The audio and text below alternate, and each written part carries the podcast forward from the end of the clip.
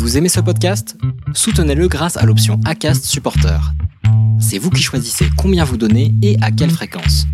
Cliquez simplement sur le lien dans la description du podcast pour le soutenir dès à présent.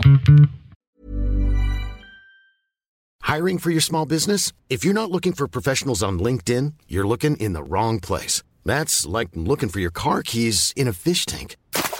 LinkedIn helps you hire professionals you can't find anywhere else, even those who aren't actively searching for a new job but might be open to the perfect role. In a given month, over 70% of LinkedIn users don't even visit other leading job sites. So start looking in the right place. With LinkedIn, you can hire professionals like a professional. Post your free job on linkedin.com slash spoken today.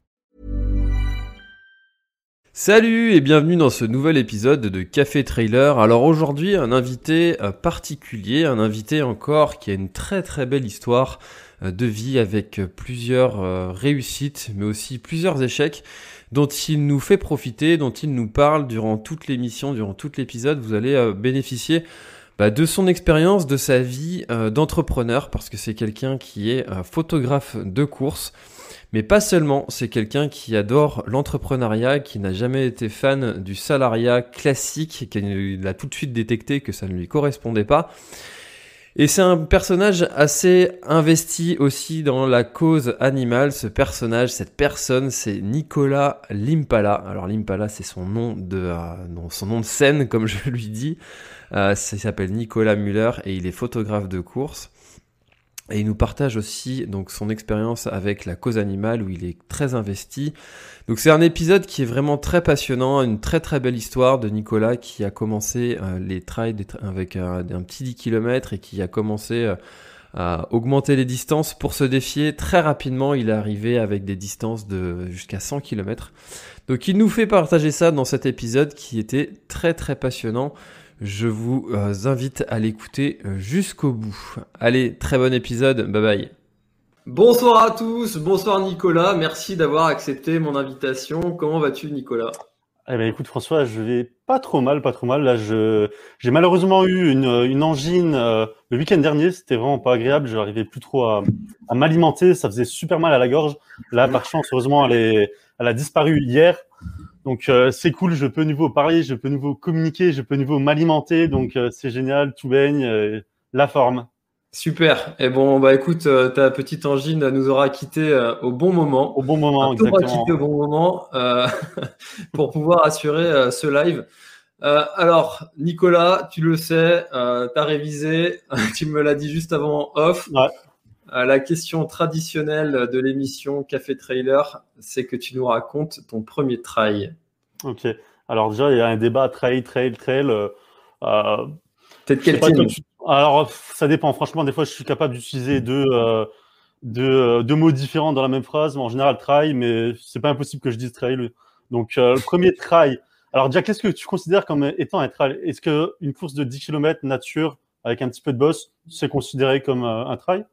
C'est considéré comme un trail. On peut y aller là-dessus. On peut aller là-dessus. Alors, euh, cette première course, c'était le 10 km de Frémin-Merlebach. Donc, c'est vraiment une course à la saucisse, hein, une course au saucisson.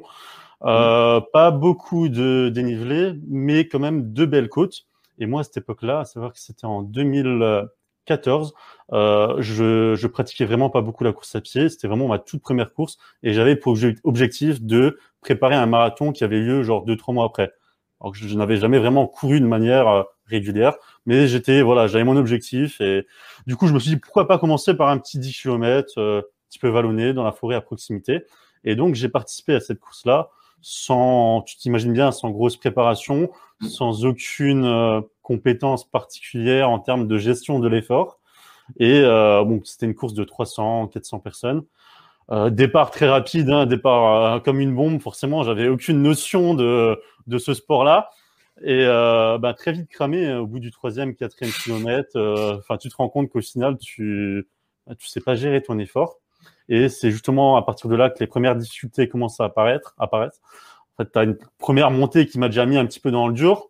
Celle-là, à la limite, je l'ai passée, mais j'étais déjà complètement cramé. Et la dernière montée aux alentours du huitième kilomètre, c'était pas une montée qui était euh, très longue. C'était une montée qui devait faire peut-être 800, peut-être, allez, oui, 800, 900 mètres mais euh, impossible de la monter en courant. Impossible. Et pourtant, c'était seulement un 10 km obligé de la monter en marchant tout simplement. Et malgré tout, j'ai fini la course. je pense dans le, je me souviens plus du, du, classement exact, mais je devais me situer aux alentours des 200 sur 350, 400. Donc ça restait malgré tout un classement, on va dire honorable par rapport à mon niveau de l'époque, par rapport au peu de, de pratiques que j'avais. Et, et puis voilà quoi, une chouette première expérience. Et puis suite à ça, donc euh, voilà, je me suis lancé euh, assez rapidement sur des distances plus longues, mais sans plus de préparation, sans plus d'entraînement, vraiment euh, à l'arrache si je peux dire. T'es de la team, de la team feeling? C'est ça exactement. Moi, je ne fais jamais de comment dire de, de, préparation spécifique pour pour des courses. Je considère que la préparation elle doit être assez globale. En tout cas pour moi, par rapport à ce que je recherche, je suis pas un coureur d'un niveau exceptionnel. Hein. Je un coureur moyen, si je peux dire. Je n'irai pas jusqu'à dire un coureur du dimanche, mais euh, je pratique la course à pied déjà pour moi. Euh, forcément, un petit peu des fois également pour euh, la recherche de performance, mais je voilà, je fais avec les moyens du bord, avec la préparation que j'ai, avec le volume d'entraînement que j'ai, et ça me convient très bien pour l'instant. Ok, super. Alors, tu l'as dit, ça a été quand même un, petit moment un peu difficile, cette, cette première course. Déjà, tu nous as pas dit en quelle année c'était? C'était il y a combien de temps ça? Je ne l'ai pas mentionné, je crois que j'avais, je pensais l'avoir mentionné. Alors c'était en 2014. 2014, Donc euh, et, donc suite à ça, suite à cette première course, tu t'es dit, euh, tu t'es dit, euh, il faut tout de suite que, que je remette, je remette un dossard accroché aux portes dossard, ou tu t'es dit plus jamais, c'est l'enfer ce sport, c'est pour les autres? Non, la, la première option, comme je t'avais dit tout à l'heure, en fait, j'avais directement le, cette idée de courir un marathon à l'époque, euh, sans même passer par la case semi-marathon. À savoir que je n'ai jamais, je n'avais pas couru de semi-marathon avant de courir un marathon. J'étais ancré dans le fait de devoir courir un marathon. Euh, pourquoi? Tout simplement parce qu'à cette époque-là, j'étais vraiment à la recherche de, je sais pas, de d'estime peut-être personnelle. Peut-être je voulais prouver, euh, je voulais me prouver certaines choses. Je voulais me prouver au travers du sport que j'étais capable de réaliser certains défis. Et le marathon, euh, pour moi, c'était vraiment le la course ultime. La course, euh, ouais, la course ultime. Euh, euh, D'ailleurs, je, je n'avais même pas idée qu'il existait des courses euh, d'un volume kilométrique supérieur au marathon. Hein. Les ultras, je connaissais pas du tout quand j'ai appris ça. Je me suis dit, mais les mecs, c'est des fous dans leur tête. Alors pour moi, le marathon, c'était vraiment le, la distance mythique. Et euh, du coup, non, j'étais vraiment dans cet objectif-là. J'ai dû faire peut-être deux ou trois courses entre la, la première, ce, ce, premier trail de 10 km et le marathon donc de Metz-Mirabel qui avait eu lieu en, en octobre, en octobre 2014. Euh, bah, tu t'imagines bien un marathon sans grosse préparation. Euh, ça n'a pas été ouf non plus. J'ai, je me suis, euh, je me suis tapé le, le, mur, le fameux mur du 30e kilomètre. Ouais, c'est ça exactement. Euh, j'ai terminé le marathon en 4h, 4h20, je crois. Ce qui, au final, je pense, reste quand même correct pour un premier marathon sans, sans, comment dire, sans grosse expérience, sans gros, gros volume d'entraînement. J'étais vraiment content. J'étais très satisfait de, de ce chrono-là. Et puis à partir de là, j'ai commencé vraiment à apprécier ce, ce, sport qui est, qui est la course à pied, qui est le trail. Ok, t'es allé jusqu'où euh, Jusqu'à quelle, euh, quelle distance quelle, euh, T'es monté comme ça progressivement en, en distance T'as as été jusqu'où? Bah, Alors donc là, c'était en 2014, premier marathon. En 2015, j'ai fait un 100 km route. D'accord. Ok, euh, enchaîné, x2. voilà, c'est ça. Et, je crois que je n'avais même pas encore fait de semi-marathon. Hein, donc là, j'étais passé du marathon au, aux 100 km. Bon, il a, il a eu peut-être quelques courses à la saucisse entre temps, mais euh, j'étais vraiment dans cette optique de euh, faire du kilomètre, me prouver à moi-même que j'étais capable de faire certaines choses. Et la course à pied, c'était vraiment le, le, sport qui me correspondait à ce, ce moment-là. Et donc, je m'étais inscrit à un 100 km de euh, qui a eu lieu seulement une année d'ailleurs. Ils ont pas, je crois qu'ils n'ont pas reconduit l'année suivante parce que mmh. c'est un petit village. Il n'y a pas énormément euh, euh, de personnes, tu vois. C'est pas comme le 100 km de Millau où tu te retrouves avec euh, des dizaines de milliers de coureurs. Et euh, malgré tout, c'était aussi une expérience bah, très très compliquée. C'était une journée où il faisait plus de 30 degrés, le soleil tapait à fond. je m'en suis sorti au bout de 15 heures avec des des coups de soleil sur tout le dos. J'avais couru en débardeur, j'avais pas mis de crème solaire. c'était juste horrible. J'ai vomi à l'arrivée. Euh, je, on était une centaine au départ, ça aussi, il faut, faut le noter, c'est-à-dire que c'est pas comme un comme un, comme un 100 km de milieu où tu es toujours où tu as toujours euh, d'autres personnes avec toi. Là, tu ah es vraiment seul. Et euh, moi, j'étais, je crois que j'étais le dernier à l'avoir fini. On était une trentaine, euh, une trentaine qui, qui n'ont pas fini. J'étais le dernier arrivant et j'ai fait toute une partie du parcours, mais seul, vraiment seul. Et à la petite anecdote, au partir du 70e kilomètre, il y a quand même une personne à, une personne de l'organisation qui, euh, qui servait un petit peu de, de serre-fil, qui était en vélo et qui m'a accompagné, qui m'a donné un rythme dans les 30 derniers kilomètres. Et heureusement que cette personne était là parce que sinon, je pense que j'aurais abandonné clairement. J'étais déjà en train de marcher. Et euh, ça m'a permis malgré tout d'avoir euh, ce soutien mental et de pouvoir retrouver un petit rythme de 6-7 km heure sur les 30 derniers kilomètres et de finir ce, ce 100 km en 15 heures, si je dis pas de bêtises, 15 heures, plus de 15 heures, 15 h 5, 15 h 10. D'accord, bah ça, ça m'intéresse, ça, cette histoire de, de Serfil, parce que c'est euh, c'est euh, une spécificité dans les trails et dans les, dans les courses. Euh, tu vois, 100 km, je savais pas qu'il y avait des Serfils, dont on ne parle jamais. c'est des gens, on parle souvent des bénévoles qui sont au ravito, au balisage, mais les Serfils, et pourtant, ils ont un rôle qui est, qui est extraordinaire, qui est primordial, et c'est des psychologues de, de fin de peloton. Euh, il faut qu'il faut qu'il donne de, de l'énergie et du boost à, aux gens qui ont envie d'abandonner et qui sont dans le plus mal. Euh, quelle relation t'as as tiré de, avec cette personne? Est-ce que euh, est-ce que c'est quelqu'un qui t'a qui t'a un petit peu marqué ou euh, euh, comment est-ce que comment est-ce que ça s'est passé cette relation pendant les 30 derniers kilomètres? Parce que 30 bandes c'est long hein, mine de rien. C'est super long, mais au final je trouve que c'est passé beaucoup plus rapidement justement avec cette personne-là parce que du coup on avait la communication. Forcément à 6 km/h tu as le temps de parler mmh. et je me souviens même plus de son nom pour te dire. Je me, j'arrive même plus à, à, mettre un visage sur cette personne-là. On sait jamais peut-être qu'elle nous regarde euh, durant ce live-là. Si elle se reconnaît vraiment, merci infiniment à toi parce que c'est, je sais pas comment te remercier, mais je je l'aurais jamais fini euh, sans toi. Et, euh, et quelle relation j'ai eu avec. Euh, tu sais, ça, ça, ça, remonte quand même il y a, il y a cinq ans, mais c'est sans lui je l'aurais pas fini. Sans lui je l'aurais pas fini. Il m'alimentait également parce que du coup il avait dans son euh, dans son sac pas mal de gel nutritif, des des euh, tu sais les petits euh, les petites pâtes de fruits, ce genre de trucs là. Et moi j'avais plus rien. J'étais parti mais sans bah, sans sac et je pouvais que m'alimenter au ravito. Et clairement là j'étais j'étais à deux doigts de, de, de ramper quoi limite et, et j'avais besoin justement de, de me nourrir et d'avoir d'avoir ce soutien mental et c'est sans lui, clairement, je l'aurais pas fini. Je l'aurais pas fini. Je pense que l'ambulance, elle m'aurait, elle m'aurait rattrapé. Super. Eh ben, écoute, euh, un beau témoignage pour euh, tous ceux qui ont déjà occupé ce rôle-là et qui ont aidé euh, d'autres, d'autres personnes à accomplir leurs défis. voilà. Donc, on leur passe un petit coucou à tous ceux qui ont ce rôle-là sur les courses.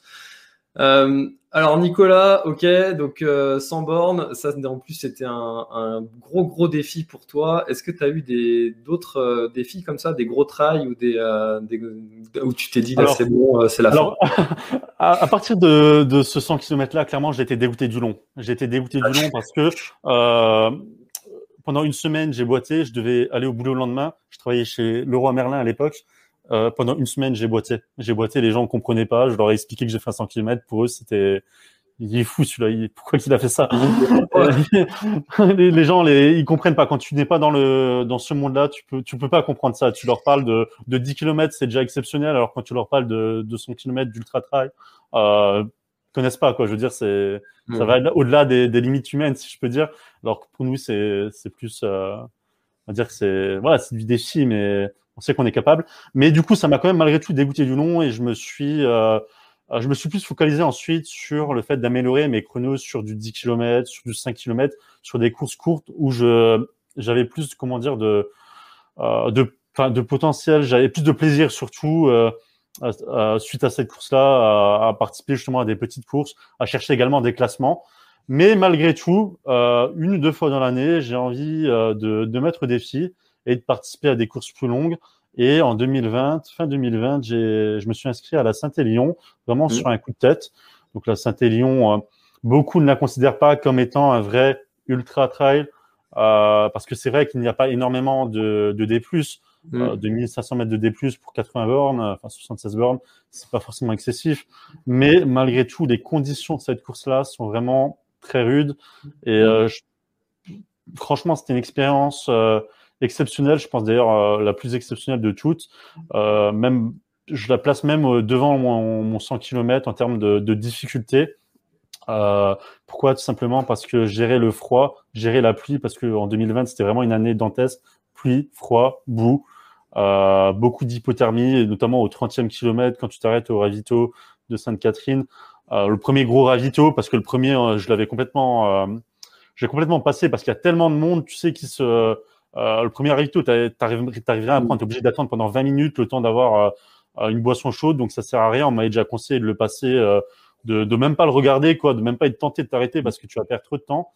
Et euh, tu arrives au 30e kilomètre, tu as, tes habits qui sont trempés. En plus, moi, j'étais parti avec une, euh, du matos, mais vraiment pas de qualité. J'avais même un coupe-vent chez Decathlon à 20 euros.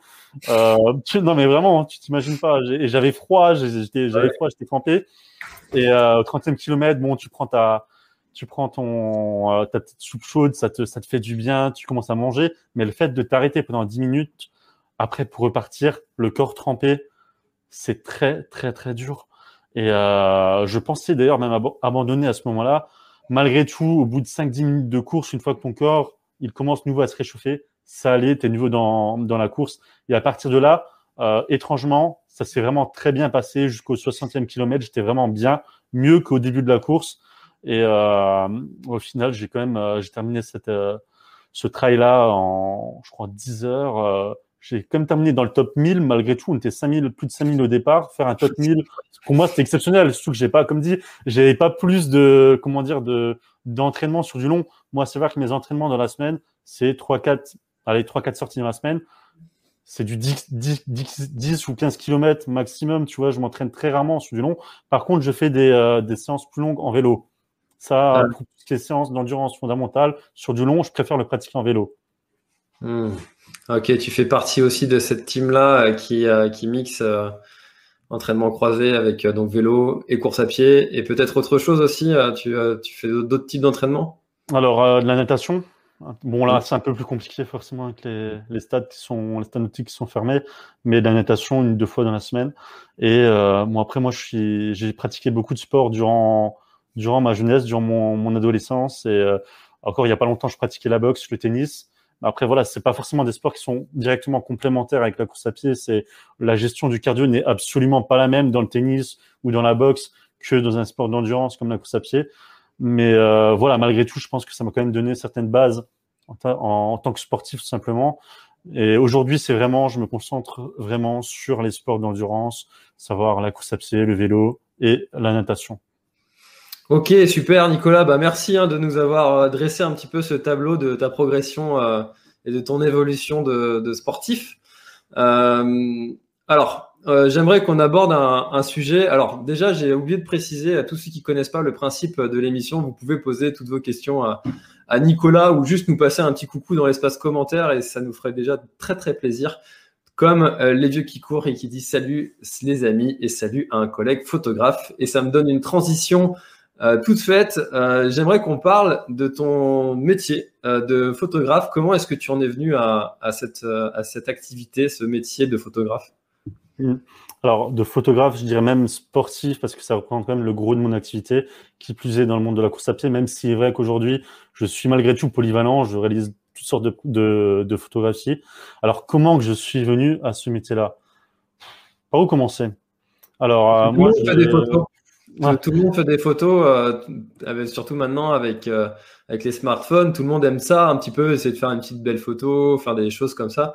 Mais il y a un certain groupe de personnes qui poussent le truc, euh, qui poussent l'activité un petit peu plus loin, à aller chercher de la belle photo, à aller chercher de la technique, des, des, rendus visuels artistiques. Qu'est-ce qui t'a attiré, toi, dans, dans ce métier?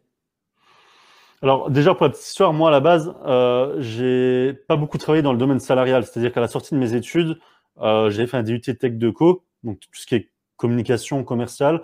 normalement, j'étais censé me diriger vers un métier euh, lié à la vente. Euh, j'ai exercé quelques petits métiers par-ci par-là, chez Decathlon, euh, chez Leroy Merlin, mais j'ai très vite compris que c'était pas fait pour moi parce que je n'arrivais pas à, comment dire, donner tout mon potentiel. En général, quand tu arrives dans le monde du travail à 22, 23 ans, et que tu sais que tu as un certain potentiel, que tu aimes développer des choses, mais en fait, tu ne peux pas parce que tu es entre guillemets en bas de, de l'échelle, si je peux dire. Et euh, c'est compliqué d'évoluer rapidement dans, dans ces entreprises-là, dans le monde euh, du salarial. Donc j'ai très vite compris que ce n'était pas euh, quelque chose qui me plaisait, ce n'était pas un endroit dans lequel j'allais pouvoir, comment dire, trouver du plaisir. Mmh. Et je me suis dit, il faut que je trouve un, un, métier dans lequel je me lance à mon compte. Et à ce moment-là, clairement, je ne savais vraiment pas dans quoi me lancer. Euh, j'avais aucune compétence en photographie. J'avais déjà acheté à l'époque un petit un petit appareil photo, mais vraiment c'était histoire de toucher un petit peu, voir si ça me plaisait. Je l'ai très vite revendu parce que je trouvais que j'étais très mauvais. Et euh, mais en même temps, c'est parce que l'appareil il était très mauvais aussi. Mais euh, voilà.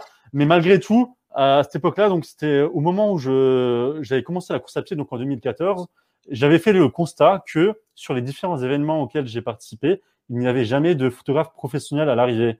Et moi, j'aime bien malgré tout, j'aime bien, comment dire, partager des belles images. J'ai toujours, euh, j'avais des collègues, enfin des amis qui étaient photographes, et j'adorais leur travail.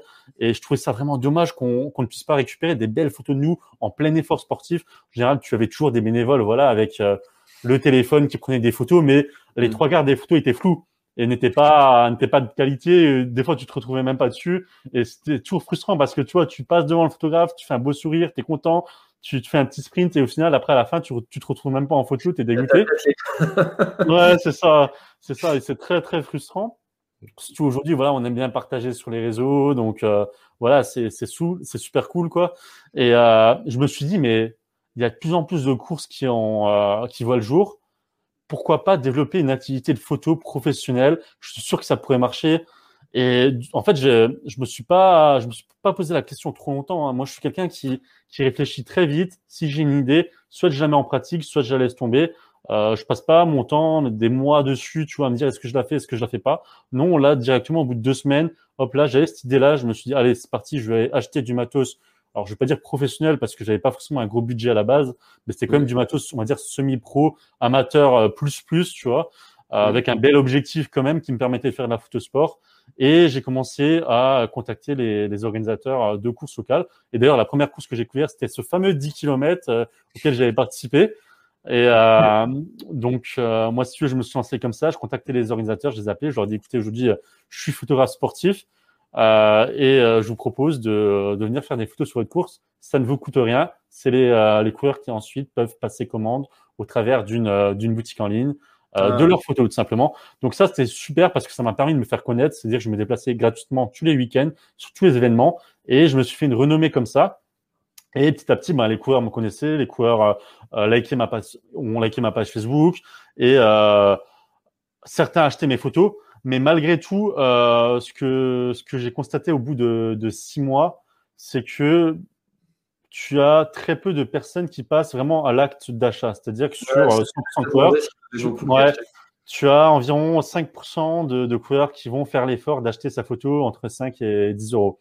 Hmm. Alors, le problème, c'est que, euh, voilà, aujourd'hui, dans le monde de la course à pied, ok, certes, tu vas payer un dossard une dizaine d'euros, tu vas payer ton matos, voilà, c'est comme un sport qui va coûter un petit peu d'argent, et les gens, payer une photo, euh, 5 euros, 10 euros, ils comprennent pas, ils se disent mince, mais c'est cher, quoi, c'est juste une photo, j'ai pas envie de payer 10 euros une photo. Et ils comprennent pas, en fait, tout le travail qu'il y a derrière, ils comprennent pas l'investissement en temps. Et je, je, peux le comprendre parce que peut-être en, en, tant que juste coureur, si je m'étais pas lancé dans ce métier-là, je ne l'aurais peut-être pas compris non plus. Bien que moi, j'achetais toujours mon pack de photos. Quand je faisais un marathon, j'achetais le pack de photos à 30 euros parce que voilà, j'étais content d'avoir des belles photos. Mmh. Mais quoi qu'il en soit, euh, je retrouvais toujours mes photos euh, sur la toile, sur Facebook, mais avec le fameux filigrane avec mon logo dessus. Et ça, je peux te garantir que c'est hyper frustrant quand tu vois que tout le monde kiffe ton travail, que tu as plein de commentaires, plein de partages, plein de likes, mais que malheureusement, euh, peu de personnes passent à l'acte d'achat et qu'au final, tu arrives à peine à rentabiliser ton déplacement au travers euh, de, de, ce que tu vas gagner sur les 5%. Et encore 5%, c'est bien. Des fois, c'était moins. Tu dépends des événements. Et euh, c'est très compliqué. Et à partir de là, euh, ben, je me suis dit, soit tu as deux options, Nicolas, soit euh, tu arrêtes parce que tu vois bien que c'est pas rentable et que tu peux pas en faire un vrai métier, soit tu mm. cherches une autre solution de vendre ton travail. Et euh, forcément, j'ai choisi la deuxième option. Et ce que je propose aujourd'hui et qui fonctionne extrêmement bien, c'est que c'est l'organisateur qui va payer ma prestation. je vais avoir un tarif qui va varier en fonction du nombre de coureurs. Ça va être dégressif, forcément. Plus tu as des coureurs, plus le tarif par coureur va être dégressif ça tourne aux alentours de 1,50€ par coureur, donc c'est vraiment pas grand-chose au final. Et euh, c'est euh, l'organisateur qui me paye. Il a la possibilité également d'affecter ce budget-là sur le prix du dossard. Moi, c'est ce que je, ce que je conseille toujours. Un, organisateur qui me dit qu'il n'a pas de budget, je lui dis, bah, écoute, c'est très simple. Tu as ton dossard à 8 ou 10 euros, tu mets 2 euros de plus, c'est pas bien grave, et tu précises que les photos professionnelles de l'Impala Photographie sont offertes derrière, et tout le monde est content. Au final, le coureur, il a un pack de photos de 3 à 4, 5, 6, 7 photos. Ça dépend bien sûr ce que je suis capable de, de, shooter au moment où il passe devant. En général, je loupe très peu de personnes hein, sur des courses 300, 400, 500 personnes, je loupe personne. Et le coureur a en moyenne 5 photos, tu vois, pour au final soit de gratuit si l'organisateur a pu mettre le budget, soit pour 1 ou 2 euros en plus sur le, son prix du dossard, alors que ça lui aurait coûté une trentaine, une quarantaine d'euros autrement. Ah, c'est intéressant comme tu as évolué de, business model, euh, mais en même temps, c'est une expérience qui t'a fait connaître et qui euh, t'a fait aussi ton expérience et qui a fait que tu es passé d'amateur euh, d'amateur éclairé à, à professionnel. C'est ça exactement. Donc, de toute manière, j'étais obligé de passer par là. J'étais obligé de passer par cette période de début. Euh, j'étais pas du tout connu. J'étais obligé de me faire connaître auprès de la communauté des coureurs, auprès des organisateurs aussi. Donc, dans tous les cas, j'étais obligé de, de fonctionner comme ça au moins les premiers mois. Et heureusement, beaucoup d'organisateurs aujourd'hui ont compris l'intérêt de, de, cette formule-là, l'intérêt de ce business model-là. Et mm. aujourd'hui, j'ai de la chance quand même de travailler avec une, bonne vingtaine, voire même une trentaine d'organisateurs chaque année. Et chaque année, il y a des nouvelles, euh, des nouvelles courses qui voient le jour et des organisateurs qui m'appellent, qui me demandent si je peux être disponible pour la date, ce qui est même d'ailleurs assez problématique parce que voilà, moi je, je suis seul à travailler et des fois malheureusement les, les, les courses ont lieu le même jour et on me demande, on me sollicite sur euh, sur euh, deux, enfin sur deux courses différentes qui ont le même jour, c'est très compliqué. Alors des fois, j'ai travaillé un ami ou un, enfin un confrère photographe, ça m'est déjà arrivé. Euh, ça se passe généralement bien, mais euh, c'est pas forcément la solution idéale parce que bon, les gens euh, quand ils font appel à moi, c'est pour euh, la qualité qui va avec, c'est vraiment pour la personne aussi, tu vois. C'est aussi parce que voilà, je suis coureur, parce que je fais partie un petit peu de, de cet univers-là. C'est pas seulement pour les photos, mais bon, euh, malgré tout, exceptionnellement, des fois ça passe, mais euh, voilà, le mieux c'est toujours que, euh, que ça soit moi qui soit derrière l'objectif, forcément. Oui, bien sûr. après, c'est aussi, si, s'ils viennent de ta recommandation, c'est aussi un petit peu toi qui mets le coup de tampon et qui assure la qualité du travail de l'autre. Et là aussi, toi, faut être, faut être garant un petit peu derrière. C'est ça. Et d'ailleurs, j'ai eu une mauvaise, une mauvaise expérience un jour. Ça m'est arrivé une fois. Euh, et là, ça m'a un petit peu refroidi justement sur le fait de missionner euh, d'autres photographes. Alors, heureusement, j'ai quand même des, des personnes, des, des, amis qui sont des très bons photographes que je sollicite euh, régulièrement, une, deux fois dans l'année, avec qui je sais qu'il n'y a aucun souci. Mais voilà, c'est déjà arrivé que malheureusement, euh, voilà, ce qui, ce qui ne devait pas arriver est arrivé. Et malheureusement, j'ai dû assumer en tant que en tant que prestataire malgré tout, même si c'était pas moi qui étais dans l'objectif, c'est des choses qui arrivent. C'est des, des expériences tout simplement, et voilà, ça fait partie de l'évolution des choses. Et Exactement. Euh, alors, euh, du coup, euh, tu as aussi eu d'autres activités en, parallèle de ça? Tu as monté d'autres projets? Est-ce que tu peux nous en parler de, ces projets que tu as lancés Ouais. Je me permets juste de répondre à une question de Francis. Donc, juste par rapport au ah. matos, euh, actuellement, je travaille en D850, donc Nikon D850. Et euh, en termes d'objectifs, euh, vraiment, mon objectif vraiment passe partout que j'utilise vraiment pour le sportif, mais également pour tout ce qui est mariage et au final pour quasiment tout. C'est un Sigma 150, non, je raconte 70, 200 mm. Donc c'est vraiment le, le couteau suisse, on va dire, des objectifs. Après, j'ai également un 150, 600 mm que j'utilise moins peut-être dans 5% des cas, qui me permet vraiment d'avoir euh, une, euh, une, grosse longueur d'avance sur les couleurs, mais c'est vraiment pas forcément adapté à toutes les courses. En général, ça va être du Nikon D850 couplé à du Sigma D, euh, du Sigma 70-200 mm en 2.8. Voilà. Donc là, je risque de parler chinois pour ceux qui connaissent peut-être pas le, le ah, jargon de la photographie, mais c'est pas grave. Je pense que je pense que Francis connaît, donc c'est cool. Ouais, ça, ça aidera les, les amateurs éclairés et professionnels. moi, je suis je suis de la team la team téléphone. ah, ils font des, franchement, ils font des très belles photos aujourd'hui et sont vraiment nettement améliorés. C'est vraiment génial. Euh, franchement, c'est super top ce qu'on fait en, en, appareil photo sur les téléphones. C'est génial. Quoi. Vraiment, je suis impressionné. Donc, euh, pour répondre à ta question, euh, oui, sur les ah, J'en ai une autre avant. J'en ai une ah, autre avant, pour rester sur la photographie. on reviendra sur l'autre sujet après. Euh, Est-ce que tu as une petite anecdote de photographe euh, marrante, euh, sympa, euh, quelqu'un qui essaye de faire une figure et qui se quiche, enfin des trucs, des trucs comme ça un peu inédits? Ah, ouais, alors, ouais, alors j'en ai tellement, tu sais, j'ai couvert une centaine d'événements. Je dois être à 130, 140 reportages photos de course. Alors des anecdotes, mais j'en ai des, des milliers vraiment. Allez, euh, C'est compliqué. Une, de manière générale, il y a beaucoup de coureurs qui, dès qu'ils dès qu'ils me voient sur euh, sur la course, dès qu'il voit mon objectif au loin, il se prépare déjà, tu vois, à faire un petit saut de cabri, un truc comme ça. Donc ça fait toujours des photos qui sont hyper originales.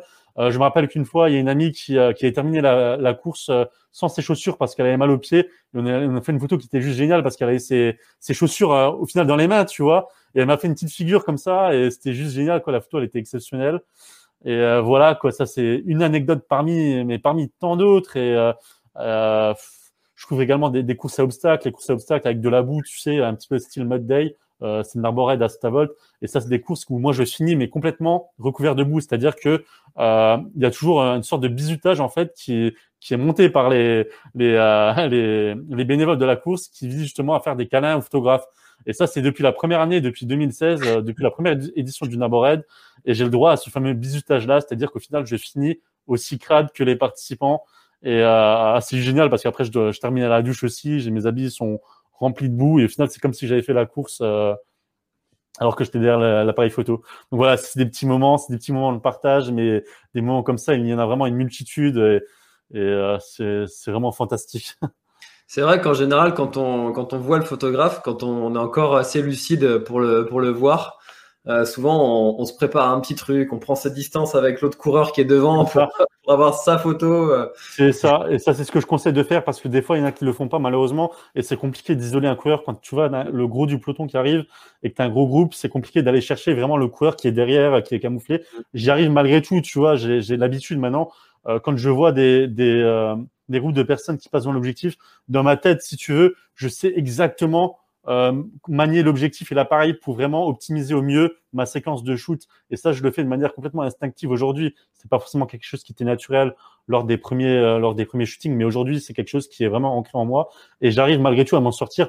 Mais il arrive malgré tout que des, des fois, des coureurs, voilà, ils sont, ils sont cachés derrière euh, d'autres, euh, d'autres personnes et c'est juste impossible. Donc, je conseille toujours, si vous voulez avoir une belle photo, bien, euh, comment dire, euh, il n'y a pas d'autres personnes derrière ou d'autres personnes sur la photo, d'essayer vraiment à vous, à vous déporter, parce qu'à partir du moment où je vois des personnes qui se déportent, qui font l'effort de se déporter, forcément mon, attention se porte sur elles et je suis en sorte de de, de, de pas les louper, quoi. Mmh. Ok. Et euh, alors du coup, parlons un petit peu de tes, de tes projets annexes que tu as essayé de monter ou que tu as monté et qui tournent encore. De ton activité d'entrepreneur, parce que c'est mm. ce que tu es avant tout. Hein, J'ai l'impression, tu as l'entrepreneuriat en toi. Mm. Euh, il y a eu plusieurs projets. Il y a eu, euh, il me semble que tu as, as, monté un, un, projet. Tu me dis si je me trompe et si ma mémoire me fait défaut. Et tu avais monté un projet de, de stickers. Ouais, exact, exact. Alors ça, c'était vraiment le premier projet annexe euh, qui a suivi donc euh, l'Impala photographie. Euh, en fait, moi, comme tu dis, j'ai vraiment l'âme de l'entrepreneur, j'ai vraiment la fibre entrepreneuriale, et juste faire de la photo, ça me suffisait pas. En fait, j'ai tellement pris de, de, de, plaisir dans cet univers-là euh, de la course à pied, je me suis créé une véritable communauté, et je me suis dit, ben, pourquoi pas développer d'autres projets euh, autour de ça? Et j'ai eu l'idée donc de ces fameux stickers. Donc c'était les, les, stickers euh, Runner Sticker. Donc ça existe toujours. C'est une entreprise que j'ai revendue aujourd'hui à euh, une société qui s'appelle euh, RunLab qui en fait c'est un, un, magasin euh, euh, à Millau, un, un, comment s'appelle cette euh, cette filiale de magasin euh, avec l'enseigne Endurance Shop, Endurance Shop, voilà.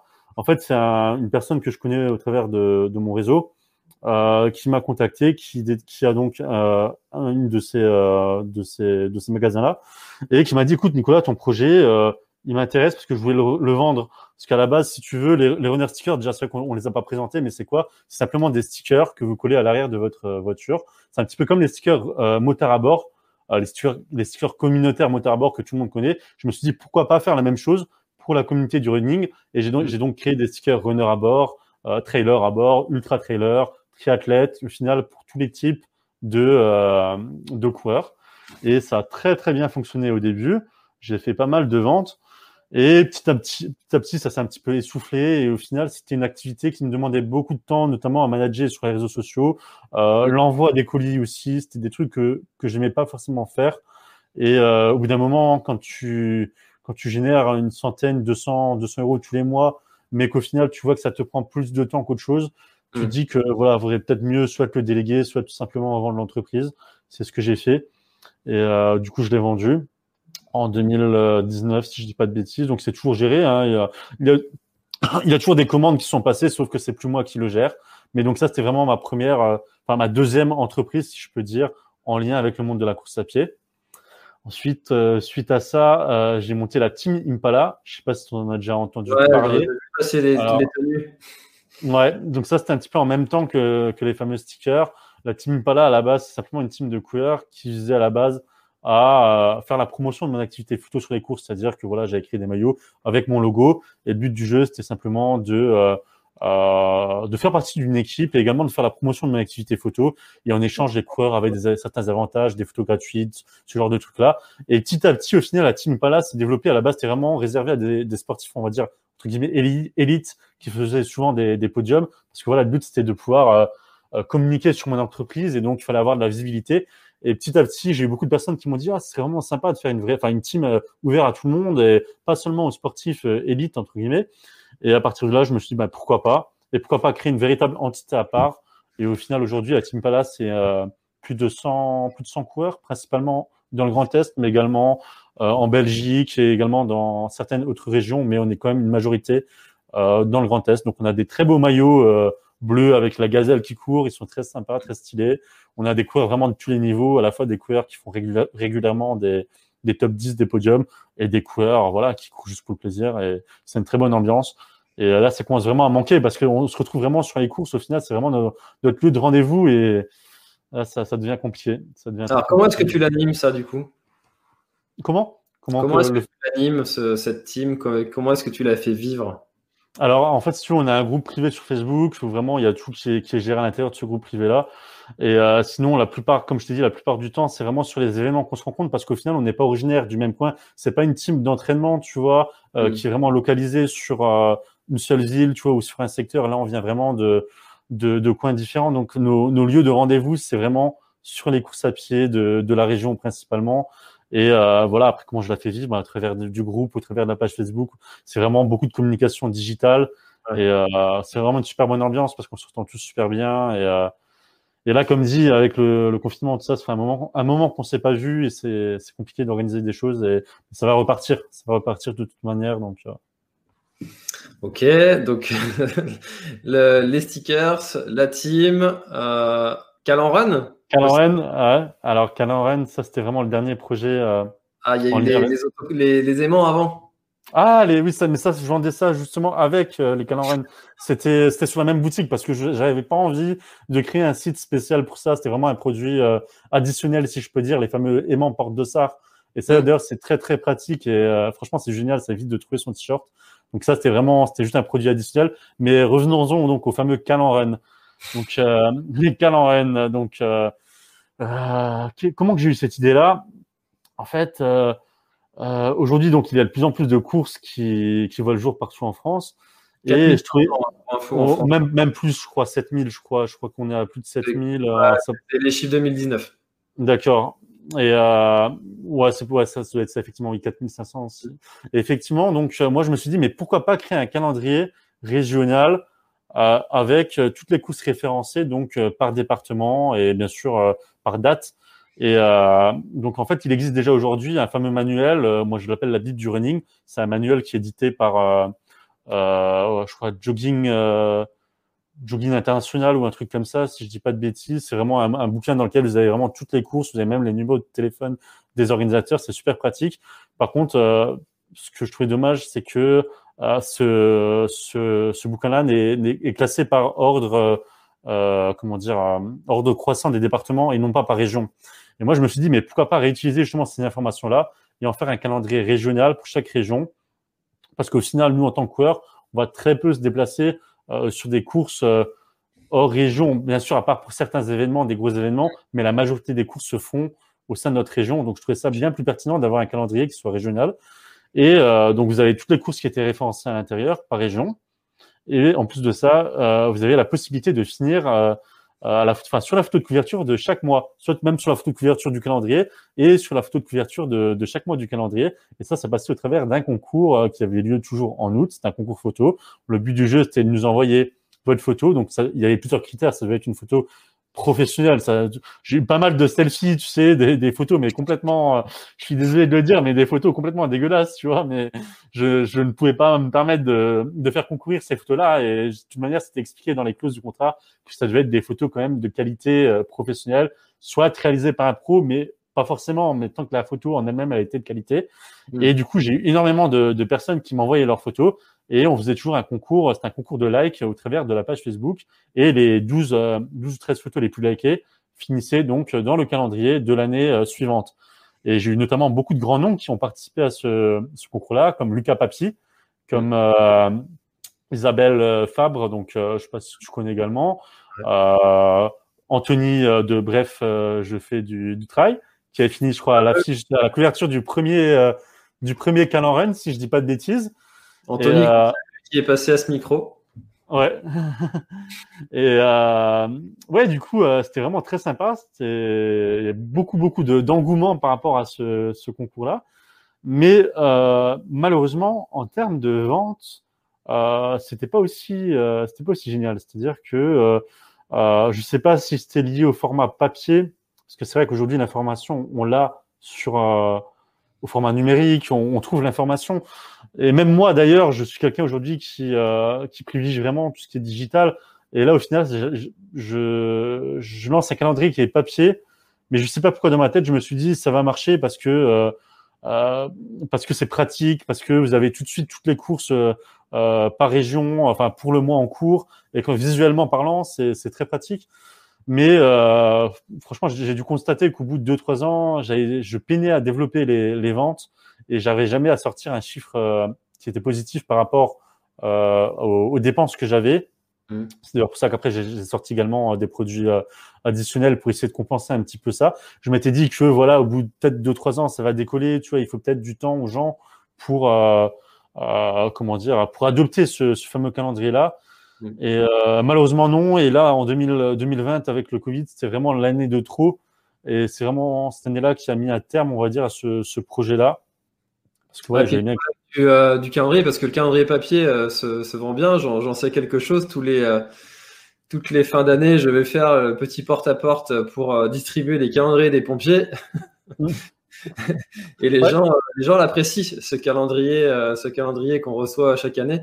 Et le problème, quand tu veux en vendre, c'est que c'est un, une activité qui est hyper saisonnière. C'est que si tu rates la fin d'année, bah, c'est fini, quoi. Tu, euh, tu peux plus. Euh, enfin voilà, les gens n'achètent plus de calendrier en, en, janvier ou en février.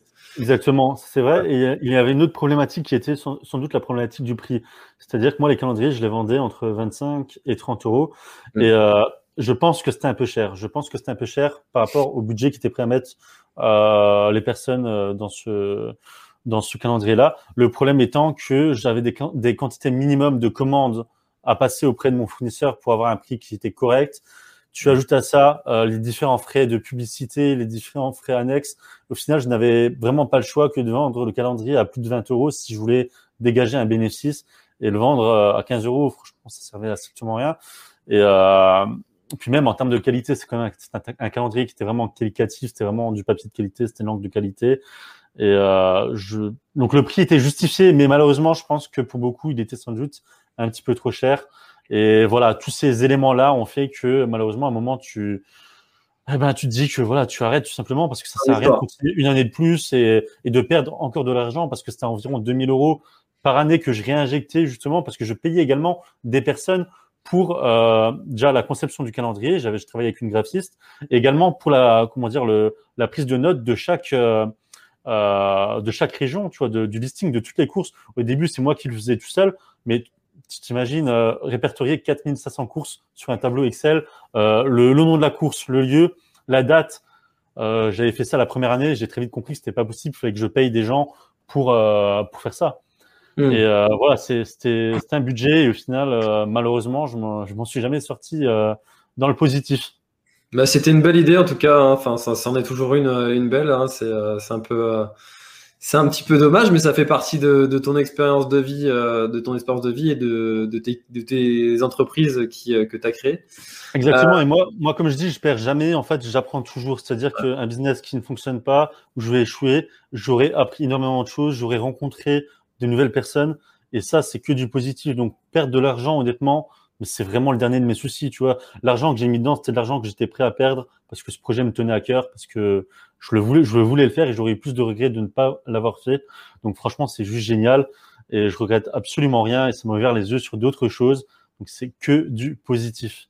Bien sûr, bien sûr. Et ce, cette, euh, ce conseil-là est vrai aussi dans, dans le milieu du sport, dans le milieu du trail. Hein. Si, euh, si on, a, on, on, abandonne malheureusement un, événement, c'est pas c'est pas que du négatif. Au contraire, on a toujours quelque chose à en tirer de, positif, de bénéfique pour pour la suite. Euh, et toi, c'est ce que tu as fait du coup avec euh, avec ces expériences-là. Alors, j'aimerais qu'on aborde le sujet de de ta de, justement du, du, Covid. On en a un petit peu parlé l'année dernière. Toi, ça t'a ça a frappé un petit peu de, plein fouet, hein, comme tous ces prestataires de, qui, de, courses qui vivent euh, de tout ce qui est autour des courses. Euh, on ne parle pas forcément des organisateurs, mais tous les gens qui gravitent autour. Donc les photographes, les, après ceux qui louent les barnums, tous ces, euh, toutes ces professions-là, en fait, dont on parle pas beaucoup et qui ont perdu leur, leur activité pro. Comment est-ce que toi, tu as vécu au moment de, de, l'annonce de, du confinement et que euh, toutes les courses, tu sentais que cette année allait être, euh, allait être euh, un peu foutue en termes de, photos et d'événements ah, J'étais complètement dépité. J'ai même dû faire, je pense, une petite dépression. rien de trop grave, hein, mais j'étais vraiment très très mal parce que, comme dit, moi, mon activité photo, à 80%, ça tourne au travers, au travers de ces événements-là. certes, je fais du mariage, mais de toute manière, c'était pareil pour le mariage, hein, c'était la même problématique. Donc euh, j'avais très bien vu la chose venir. Je savais très bien que euh, j'allais perdre euh, toute mon activité. Et c'est très dur à encaisser les premiers mois. C'est très très dur. Après, tu commences à te faire une raison. Tu commences à te dire que bon, voilà, t'es pas le seul dans cette dans cette situation-là et qu'il y a plein d'autres personnes comme toi. voilà, qu'on va trouver des solutions. Alors au début, c'est vrai que c'était compliqué parce qu'il n'y avait pas encore tout ce, enfin les aides de l'État, tu vois, le fonds de solidarité, on savait pas trop dans dans quoi on allait aller, comment qu'on allait faire pour survivre. Et euh, heureusement, en tout cas pour moi, je je m'en plains pas, mais je touche quand même euh, cette fameuse euh, aide de l'État qui me permet quand même aujourd'hui de, de, bien m'en sortir financièrement. Donc là-dessus, moi, je, je fais aucun, j'ai aucun reproche à faire euh, par rapport à ça. L'État a très bien fait son travail. Après, tout le monde n'a pas les mêmes chances. Ça va, ça va dépendre bien sûr de, de des résultats que vous avez fait sur les années euh, précédentes. Quelqu'un qui s'est lancé seulement en 2019, tu vois, qui a commencé son activité, il aura forcément pas fait beaucoup de chiffres en 2019. forcément, il va pas avoir une aide qui va être très intéressante. Euh, ça va être plus compliqué pour lui. Euh, je crois que d'ailleurs Hugo, il en avait également parlé dans, dans son live euh, la semaine dernière, que pour lui, voilà, c'était pas forcément non plus euh, oufissime, quoi. Euh, donc ça a vraiment été au cas par cas. Moi, je j'ai la chance de, de plutôt bien bien m'en sortir parce qu'en en 2019, j'avais fait vraiment une, une énorme année, quoi. Je crois que c'est là où j'ai fait le plus de chiffre d'affaires. J'avais enchaîné vraiment des, des, prestations quasiment tous les week-ends entre mai et octobre, principalement bien sûr des événements sportifs, mais des mariages aussi. Et donc j'ai eu la chance de faire un beau chiffre d'affaires qui me permet aujourd'hui de de bénéficier quand même de, de cette aide-là et de d'être tranquille par rapport à ça. Mais malgré tout, l'aspect financier, c'est un aspect, mais également l'aspect euh, activité. Moi, je suis quelqu'un qui a besoin de faire des choses. Tu vois, je vais pas, je me la coule pas douce là. Ok, j'ai de l'argent qui rentre sans rien faire. Je ne peux pas rester euh, les bras croisés et juste euh, voilà à encaisser de l'argent. C'est impossible. Et du coup, j'ai dû réfléchir à d'autres choses, d'autres projets à monter. voilà, pour quand même malgré tout euh, gagner de l'argent autrement, ne pas dépendre de l'État. Et euh, là, donc, du coup, c'était des projets qui n'étaient pas forcément en lien avec euh, avec le running, parce que j'avais plus trop d'autres idées en tête. Et comme j'avais échoué avec euh, le calendrier, tout ça, ça m'a un petit peu dégoûté. Et puis même, de toute manière, euh, c'était vraiment pas le bon moment, je pense, de lancer un projet dans le dans le running. Enfin, j'avais quand même une idée malgré tout. Je comptais lancer une marque de, de textile, une marque de de bandeaux, tu sais, de running. J'avais d'ailleurs, j'ai déjà travaillé sur des maquettes, mais au final, c'est un projet que j'ai mis un petit peu en stand-by. Et justement, avec le avec cette crise-là, je me suis dit, écoute, c'est vraiment pas le bon moment de lancer une collection de bandeaux de running. Euh, personne ne va faire ta promotion. Il y a les événements, ils sont morts. Euh, on va pas les voir, tu vois. Et donc, je me suis dit, bon, ce projet-là, on va on va le mettre en stand-by. Et euh, bah, je me suis lancé dans une toute autre activité euh, qui n'a strictement rien à voir avec, euh, avec le monde de la course à pied. C'est une activité en marketing de réseau qui touche le secteur de la consommation. Je sais pas si des personnes en ont déjà entendu parler. C'est une coopérative de consommateurs qui s'appelle Emrys et qui vise simplement à nous redonner du pouvoir d'achat. Au travers de l'achat de cartes cadeaux de différents partenaires commerciaux, euh, alimentaires, sportifs. On a des partenaires d'ailleurs euh, sportifs hein, comme Decathlon, Iron en lien avec la course à pied, mais on a également des partenaires euh, alimentaires, Carrefour, Auchan. en fait, on a des partenaires pour toutes les toutes les dépenses du quotidien. Et donc c'est une activité qui touche au final le secteur de la consommation. Et donc le but du jeu, c'est simplement de de faire ses courses en carte cadeau et on génère du crédit d'achat. Et ce crédit d'achat devient de plus en plus intéressant au fil des années. Et comme c'est un marketing de réseau, forcément, on peut parrainer d'autres personnes et on va gagner des commissions sur sur le réseau, sur notre équipe. Et euh, moi, c'est quelque chose qui m'intéressait déjà, le marketing de réseau. Euh, on le voit de plus, de, plus en plus, euh, que ce soit dans le secteur de la santé, notamment avec les produits de nutrition, tu vois, des entreprises comme Herbalife, qu'on retrouve bah, très souvent aussi dans le niveau de, de la course à pied, hein, avec des stands, souvent sur les courses à pied, on va avoir des stands Herbalife, des, des entreprises comme ça qui vendent leurs produits au travers d'un système en marketing de réseau.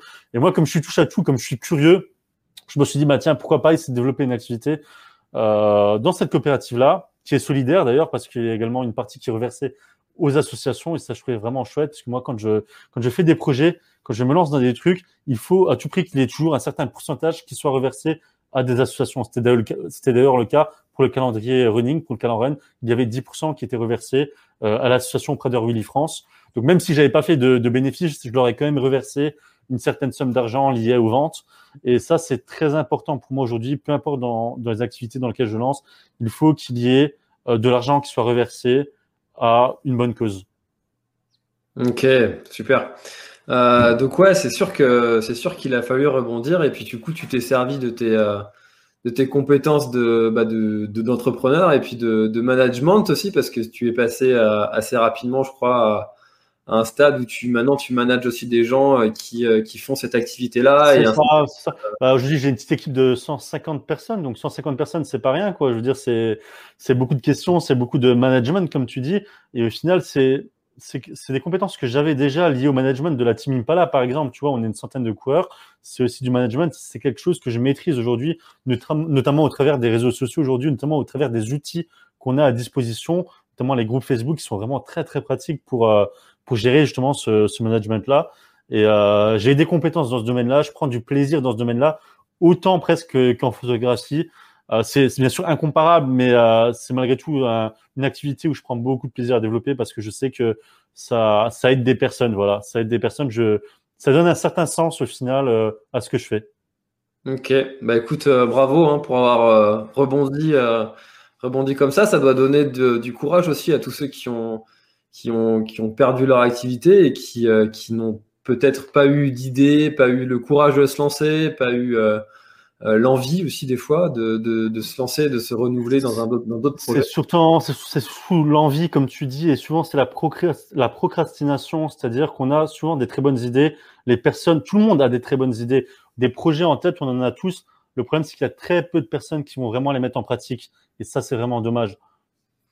Ouais, tout à fait. C'est vrai que tu as des fois la peur aussi de, euh, du jugement, de, se dire bah, qui, qui, je suis pour, euh, pour lancer ça. Ça, c'est un petit peu le syndrome de l'imposteur. Mais exactement, exactement. Des autres, euh, des autres, de se dire qu'est-ce qu'on va dire de moi si j'échoue? Tu vois, toutes ces questions-là qui sont liées un petit peu à l'ego.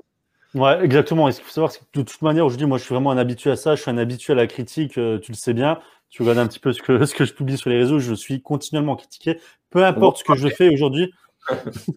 Peu importe ce que je fais aujourd'hui, je vais être critiqué dans tous les cas. Et euh, c'est vrai qu'au début, c'est pas forcément facile à encaisser. C'est clair que l'ego il prend un coup, mais petit à petit, au final, vous vous habituez et euh, ça devient presque un certain plaisir après au final d'être critiqué. Et des fois, la critique peut être bonne. La critique peut être constructive et peut vous permettre de vous remettre en question également sur, sur certaines choses.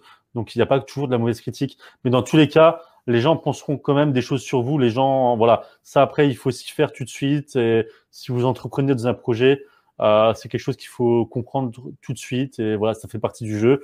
Euh, si vous faites rien, vous pouvez pas être critiqué de toute manière. Exactement. Ça, c'est euh, c'est le meilleur conseil qu'on puisse donner à tous ceux qui ont envie d'entreprendre, c'est de se lancer. parce, que, parce que une fois que tu es lancé, c'est parti. Une fois que tu l'as dit à, à, tout le monde, tiens, je vais faire ça, bah, tu es obligé de le faire. c'est ça, exactement. Alors moi, je, je le dis même pas à tout le monde, tu vois. Je veux dire, moi, j'ai un projet, je le dis même, j'en parle à très peu de personnes pour avoir un, un, avis, tu vois. Mais euh, voilà, je veux pas faire un communiqué, je vais faire ça, je vais faire ça. Non, moi, je passe directement à l'action, tu vois. Je passe pas par la phase, ouais, je vais faire ça, c'est génial, ça va marcher. Non, j'essaye et puis voilà. Après, je, soit ça marche, soit ça marche pas. Et puis fin de l'histoire si ça marche pas, et puis next si ça marche. Next, euh. next, exactement. Ok. Alors, euh, 52 minutes, là on va avoir les vrais, euh, que ce soit en live, euh, si vous arrivez et que vous débarquez, bah, vous arrivez au bon moment. Si c'est sur le podcast, vous êtes, à la fin de votre sortie longue. Et donc, donc ça tombe bien aussi, vous êtes chaud. on va parler d'un sujet. Alors le sujet qui, dont parlait Nicolas juste avant et qui il a l'habitude de, de, se prendre un petit peu, de s'en prendre un petit peu plein la poire, mais aussi d'avoir plein de, de, fans qui te suivent pour ça et qui te sont reconnaissants de ça. C'est ton engagement envers la, la cause animale. Euh, tu es très très investi sur, sur ce sujet-là. Moi, je suis toujours halluciné parce que je suis souvent ciblé par, par Facebook sur tes publications et tes, euh, et tes, et tes réponses aux commentaires du temps que tu dois passer à, à cette cause-là. Euh, J'imagine que tu dois y passer beaucoup de temps. Je t'avais envoyé un message il y a déjà quelques temps de, pour, te, pour te dire ça. D'ailleurs, je suis si mes mmh. souvenirs. Euh, alors, est-ce que tu peux nous, nous parler un petit peu de, de ce sujet-là, donc de, de, ton engagement envers la, cause animale, et puis euh, comment ça se fait que tu, te sois lancé là-dedans euh, Pourquoi est-ce que tu, es autant investi et, euh, parle-nous un petit peu de tout ça. D'accord. Alors moi, ça fait maintenant trois, je dirais trois ans, trois quatre ans que euh, je me questionne. Je me questionne sur plein de choses. Moi, je suis quelqu'un qui se questionne beaucoup et notamment donc sur la question du bien-être animal. Euh, il y a trois ou quatre ans en arrière, j'ai commencé à regarder des, des séries de vidéos euh, euh, qu'on a sans doute déjà tous vues, des, des, des vidéos d'abattoirs, ce genre de, de, vidéos bien trash, bien gore, qui font pas plaisir à voir, mais qui sont malgré tout la réalité de, de la chose aujourd'hui, enfin pour beaucoup en tout cas de d'industrie euh, alimentaire euh, en lien avec la viande.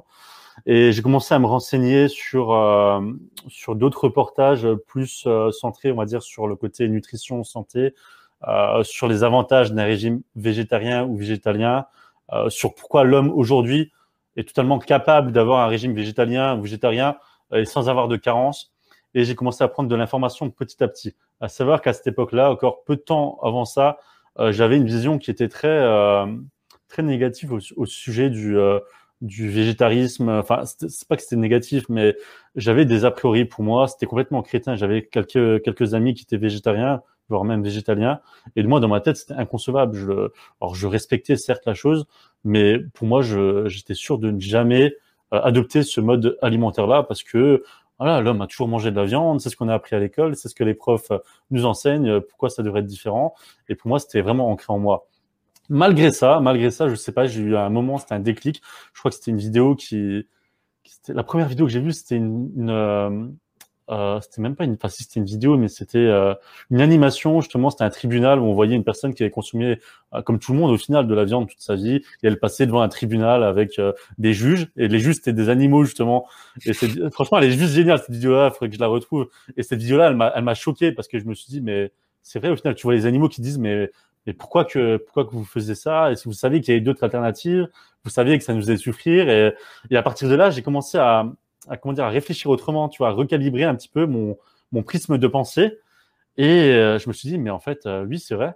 Pourquoi, euh, pourquoi aujourd'hui tu continues encore à manger de la viande alors que tu sais très bien que il y a des, des alternatives. Tu vois très bien qu'il y a des sportifs de haut niveau qui ont également adopté un mode de vie à base de végétal et qui s'en sortent très bien. On peut citer plein de noms, Novak Djokovic, euh, tu as des, enfin, Serena Williams, euh, Lewis Hamilton également. Il y a plein de sportifs aujourd'hui de haut niveau. D'ailleurs, on les voit dans le reportage. Je sais pas si tu as vu sur Netflix de Game Changers. Voilà, quoi. Je veux dire, c'est un des reportages phares et forcément, je vous conseille de le voir parce que c'est très intéressant d'un point de vue informatif. Et euh, du coup, j'ai commencé à, me à, à, reconsidérer cette question-là, cette, cette question de l'alimentation. Et, et, petit à petit, j'ai euh, commencé à diminuer ma, ma consommation. Donc, j'ai pas fait ça du jour au lendemain. J'ai d'abord arrêté tout ce qui était viande rouge parce que déjà, j'étais pas très friand de viande rouge. Moi, j'étais plutôt volaille. Et une fois avoir arrêté la viande rouge, progressivement, j'ai arrêté également la volaille. Progressivement, j'ai arrêté également le poisson. Et au final, je suis passé euh, il y a deux ans et demi, presque trois ans maintenant, euh, à un mode alimentaire euh, végéta, enfin végétarien, mais végé à 95%, je dirais végétalien quand même. Euh, souvent, les gens ne comprennent pas toujours les termes végétalien, végétarien et vegan. Ça aussi, c'est des questions qui reviennent souvent. J'ai l'impression que les, euh, les, les, trois termes ne sont pas forcément compris.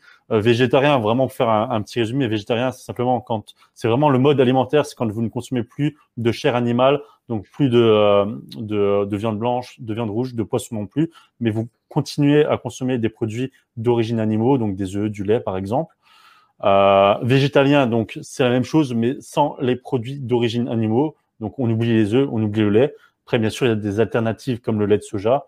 Donc euh, vraiment des alternatives aujourd'hui, on en a pour tous les goûts, même pour tout ce qui est viande euh, végétale. Euh, D'ailleurs, ça c'est tout un tout un débat également, cette appellation de viande végétale. Euh, c'est toujours intéressant de voir les débats là-dessus. Et enfin, donc il y a vegan. Vegan, c'est quoi? C'est simplement le le mode de pensée, si je peux dire, quelqu'un qui qui se qui se dit vegan. Déjà, c'est quelqu'un qui a un mode alimentaire de euh, qui est basé sur le végétalisme, donc pas sur le végétarisme. Et en plus de ça, c'est quelqu'un qui va être contre tout ce qui est maltraitance animale, donc forcément la fourrure, tout ce qui est zoo, tout ce qui est cirque, bah, tout ce qui être lié tout simplement à la maltraitance animale. Moi, après, c'est des termes que j'utilise euh, pas, pas souvent. Je préfère parler simplement de bienveillance animale. Pourquoi? Parce que je trouve qu'aujourd'hui, on catégorise trop les personnes. Toi, t'es ça, toi, t'es ça, toi, t'es vegan, toi, t'es végétarien, toi, t'es végétalien. Et souvent, vegan, il y a une, connotation péjorative, malheureusement, derrière, tu vois, alors que c'est juste un mot comme un autre. Mais souvent, aujourd'hui, il va être utilisé euh, par des détraqueurs, entre guillemets, de, euh, qui vont être pro-viande. Et au final, je trouve qu'il y a une connotation, malheureusement, qui, euh, qui est un peu négatif, tu vois, alors qu'à la base pas du tout. Donc moi, je parle simplement et globalement de bienveillance animale, peu importe que vous soyez végétarien, végétalien, vegan, flexitarien également pour ceux qui ont diminué leur euh, consommation de viande et qui ont une certaine éthique par rapport à ça. Euh, voilà, je parle globalement simplement de, bienveillance. Mmh, c'est intéressant. Perso, je suis flexitarien. on a essayé avec ma femme de réduire euh, notre consommation. Ma femme elle a réussi euh, bien mieux que moi, euh, pour être tout à fait honnête. j'ai encore, j'ai encore des choses à améliorer sur, ce sujet-là, mais en tout cas, c'est un, vrai sujet d'actualité qui, m'intéresse en tout cas. comment est-ce que toi, tu as, as, fait pour...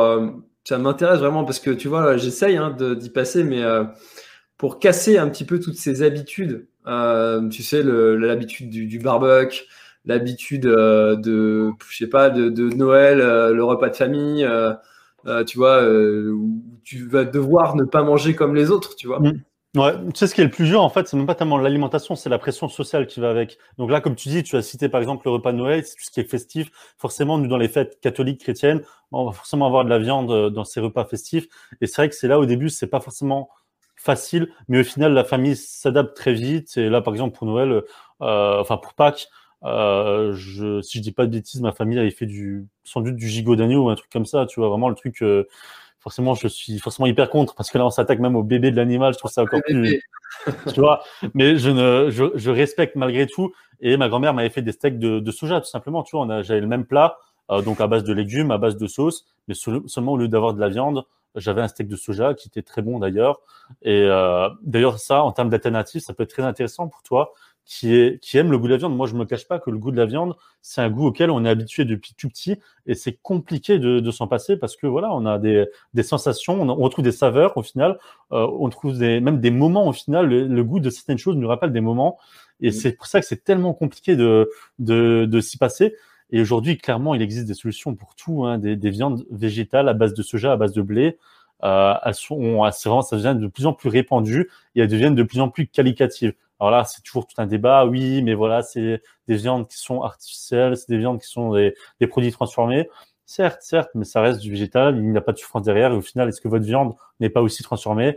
Euh, On sait très bien comment ça se passe. Au final, je vous dis, les viandes, dans la viande, on injecte de la B12, par exemple, tu vois, la fameuse vitamine qu'on va pas retrouver dans un régime, dans un régime végétalien. Faut pas croire aussi que la viande, c'est c'est que du naturel. Après, euh, oui, vous allez me dire, euh, beaucoup de personnes vont consommer en, en, local. Ça, on voit très souvent, oui, mais moi, je consomme local. Tu as l'impression que dès que tu vas parler en fait de végétarisme, de végétalisme, tu as toute la population qui achète son, son, son steak de viande chez le petit commerçant local, chez le, le boucher local, tu vois, du, du village d'à côté. Euh, tu sais très bien que dans la des choses, c'est pas comme ça que ça se passe. Alors c'est très bien si certaines personnes mettent en place justement des démarches comme ça pour consommer moins de viande, pour consommer local. C'est une très bonne chose. mais il y a une étude justement qui a été menée qui, qui, qui, disait justement que entre consommer 100% local sur une semaine, donc manger de tout, de la viande, des légumes, mais en 100% local, et simplement arrêter de manger de la viande, même si c'est même si c'est pas local, au final, vous avez moins d'impact carbone avec la deuxième option, donc le fait d'arrêter de manger de la viande, plutôt que de manger de la viande une ou deux fois dans la semaine simplement, même si elle est locale. Donc ça, c'est des études qui ont été faites. Il faudrait que je retrouve les chiffres. Donc c'est quand même des études qui ont été, qui sont sérieuses. Après, moi, les études, qu'elles soient pro-vegan ou pro euh, pro-carniste, je, je, prends toujours ça avec des pincettes, tu vois, parce que je sais que derrière, il y a forcément des lobbies euh, pro-vegan ou pro-carnistes qui vont très sans doute financer ou appuyer certaines choses. Donc moi, les études, je, voilà, je me méfie toujours et j'essaie vraiment d'écouter mon ressenti profond par rapport euh, à cette cause-là. Ok, super. Euh, alors, il y a une période de ma vie où j'ai été, euh, j'ai été très investi dans, dans la politique. C'était, euh, mon père était très investi aussi et, euh, et du coup j'ai pris un peu le flambeau. Tu vois, j'ai commencé à, à, à, débattre sur les réseaux sociaux des sujets politiques. J'étais au, au, fait de tout. Je connaissais le nom de tous les ministres. Maintenant, je serais incapable de t'en citer un. Euh, et, et, en fait, je me suis aperçu que je perdais énormément de temps à essayer de, de convaincre les gens, de débattre, parce qu'au final, tu vas rester à chacun un petit peu sur son avis à la fin. Mmh. Euh, ouais. Et du coup, j'ai complètement arrêté ça. Qu'est-ce qui fait que toi, tu as encore la foi, la motivation et que tu as l'envie de, de débattre sur ce sujet-là? Alors, euh, tu sais, moi, j'ai des, des missions de vie. Vraiment, je, vois ça comme ça. C'est une mission de vie. Ça, c'est quelque chose que tu peux pas vraiment expliquer. Tu en as sans doute aussi. C'est vraiment au final ton, ton pourquoi, pourquoi tu vis, qu'est-ce que tu as envie de, de faire de cette expérience de vie-là? Et aujourd'hui, euh, le bien-être animal, ça fait partie intégrante de ces fameuses missions de vie. Euh, J'en ai d'autres également. Il n'y a pas que la, thématique du bien-être animal. Je suis beaucoup engagé également dans le domaine euh, du, du handicap, tout ça. Tu vois, toujours d'avoir de pouvoir apporter mon soutien à des associations humaines. Hein. Euh, il n'y a pas que l'animal, mais euh, ouais, le, bien-être animal, c'est devenu une véritable mission de vie pour moi. Et euh, c'est pour ça, c'est là où je retrouve ma force. Mais comme tu dis, c'est quelque chose d'extrêmement chronophage même, parce que voilà, il suffit que je publie un truc et tu vas avoir une ribambelle de, commentaires. Et ça prend énormément de temps. Et au final, c'est du temps qui, qui m'est pompé entre guillemets sur des activités professionnelles. C'est du temps que j'ai en moins. Et je j'essaie malgré tout aujourd'hui de, de diminuer ces échanges-là, d'aller directement à l'essentiel et ne, de plus perdre autant de temps euh, qu'avant, parce que clairement, des fois, c'est des échanges de plus de deux heures, tu vois, à vouloir argumenter, euh, à, vouloir savoir qui c'est qui a raison, qui c'est qui a les meilleurs arguments. Et aujourd'hui, j'ai compris une chose, c'est que euh, tu auras toujours des contre-arguments, peu importe que tu sois euh, dans un camp ou dans un autre, il y aura toujours des contre-arguments. Une personne qui n'est pas prête à changer, elle changera pas tout simplement. Et euh, ouais, il faut essayer de, de trouver le, la juste façon de comment dire d'argumenter. Moi aujourd'hui, je, je cherche pas à avoir raison. Clairement, moi je le dis tout de suite. Aujourd'hui, je cherche pas à avoir raison. J'ai pas la science infuse. Euh, je dis pas à tout le monde il faut ne plus manger de viande. C'est ce qu'il faut faire. C'est ce que euh, c'est ce que le bon Dieu, c'est ce que l'univers nous a dit de faire. Non, non, euh, j'en sais strictement rien. Moi, je, me considère comme étant un pur ignorant euh, pour tout. J'ai encore plein de choses à apprendre mais euh, c'est juste une conviction qui est profonde, c'est une conviction qui est personnelle, donc je l'expose, je, je, partage dans la bienveillance. Euh, si je partage, enfin, je, je, communique beaucoup avec des chasseurs également, j'ai des amis qui sont chasseurs, je ne vais pas les juger personnellement parlant, tu vois. Je vais certes euh, juger leur euh, cette passion, tu vois, qu'ils ont. Je, ils savent très bien ce que j'en pense, mais jamais je ne jugerai la personne euh, en tant que telle, parce que je sais que la personne va faire des choses très bien au courant de sa vie, euh, même si elle mange de la viande, même si elle chasse. Donc j'essaie toujours de faire cette distinction-là des choses, de ne pas juger la personne euh, dans sa globalité, mais uniquement par rapport à, ses convictions personnelles. Et voilà, des fois il y a des débats qui sont très intelligents, euh, qui sont très constructifs, d'autres un peu moins. Et en général, ceux-là, je sais qu'ils ne durent pas trop longtemps et une possibilité à autre chose. Ok. en tout cas, c'est c'est admirable cette cette ce dévouement et, euh, que, tu, que, tu as, euh, que tu as envers cette cause. Euh, mais en fait, je te dirais ça pour cette cause-là, mais moi j'aime bien les gens, les gens qui sont, tu vois, qui sont investis, qui sont passionnés, qui et qui vont au bout, quoi, qui qui qui en qui en démordent pas, même face à, à l'adversité, et puis et parce que tu t'en prends quand même des sacrés des sacrés. On voit des fois passer dans les, dans les commentaires des, des belles. Comment tu le prends ça d'ailleurs? Est-ce que tu le prends personnellement? Ça t'affecte? Ça te touche pas du tout? Alors au début, oui. Au début, ça me touchait forcément. Et euh, après, au final, tu t'en fous totalement et tu t'en sers même. Au final, tu te sers des haters euh, pour te renforcer entre guillemets. Moi, ça me ça me fait, je veux pas dire que ça me fait rire, mais aujourd'hui, je, ça me dérange absolument pas de voir les gens s'exciter derrière leur clavier, tu vois, à faire, euh, à écrire des messages avec plein de fautes. Tu n'arrives même pas à lire ce qu'ils ont écrit tellement qu'ils ont la rage, tu vois. Après, ça m'arrive aussi, je fais plein de fautes aussi. Moi, je, je sais pas écrire, mais bon, je fais quand même l'effort de me corriger des fois. Euh, mais voilà, quoi. Euh, mais non, aujourd'hui, ça m'affecte plus personnellement parlant. Ça m'a affecté au début. Et aujourd'hui, je dirais même que ça me renforce. Aujourd'hui, si tu veux évoluer, euh, dans le contexte personnel, professionnel, tu vas devoir te prendre des coups et aujourd'hui, je me nourris justement de tout ça, je me nourris de ces, de ces énergies, on va dire, négatives, tu vois, pour en faire quelque chose de positif derrière. Ok, ça marche. Euh, ce sera un message d'encouragement à tous ceux qui veulent se lancer comme ça dans une cause à, défendre. Il y a des commentaires, des, des, commentaires qui sont assez intéressants là, je pense. Ouais, Thomas, euh, j'allais, j'allais justement afficher celle de Thomas qui demandait quelle était la réaction de tes proches par rapport à cette transition. Je me rapproche du flexitarisme comme François. Alors, à la réaction de mes proches, moi, ils l'ont très vite euh, accepté. Au final, bon, a pas grand-chose à dire. Ils n'ont pas trop le choix, j'ai envie de te dire. Je suis majeur et vacciné. Enfin, non, pas encore vacciné contre le Covid. ça aussi, c'est tout un débat. Mais euh, non, du coup, euh, ils l'ont plutôt bien accepté. Euh, c'est des sujets qui les intéressent également. Alors, clairement, dans ma famille aujourd'hui, personne n'est végétarien. Euh, ils font sans doute des efforts de leur côté. Euh, mon papa qui me dit que ça le dérangerait pas de, de passer un mode de, alimentaire à euh, végétarien, mais en tout cas pour l'instant, c'est pas ce que je constate. Donc, euh, tu encore du boulot à faire, papa. Euh, mais en tout cas, c'est très bien si tu, si tu as cette idée en tête. Non, mais sinon, ils l'ont très bien accepté. Aujourd'hui, quand je, quand je mange en famille, ils font toujours quelque chose de, de spécifique vraiment euh, pour moi et il n'y a aucun problème avec ça. Moi, je ne juge pas.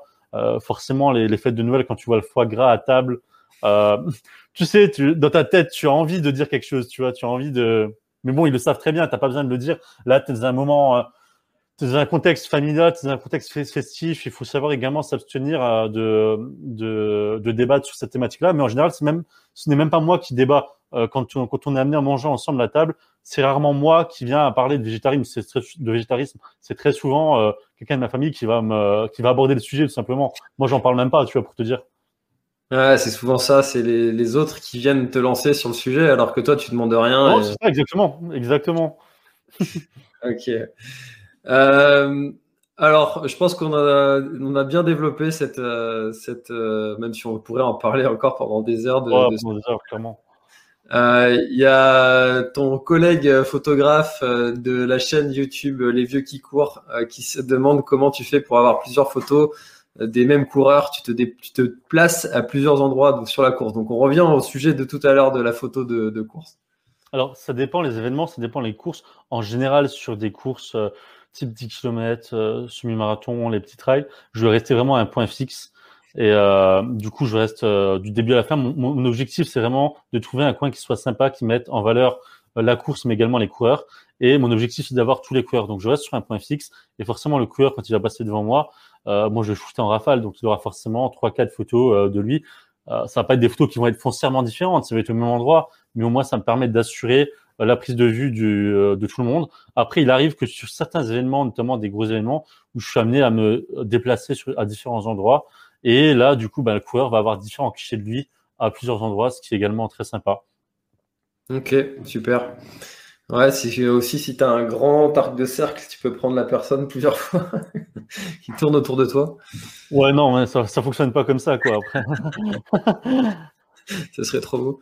Ah, euh, ok, super Nicolas. Bon, bah écoute, on arrive déjà à 1h, 1h11. Euh, on a euh, Hugo qui est passé là, qui était là la semaine dernière. Hugo, qu'on salue. Donc, vous pouvez toujours aller voir l'émission replay et qui demande qu'est-ce que tu fais avec tes lunettes de soleil, François eh bien, tout simplement, il a fait très beau en Bretagne euh, aujourd'hui et du coup, j'ai gardé les lunettes. Je ne les ai pas enlevées pour l'émission.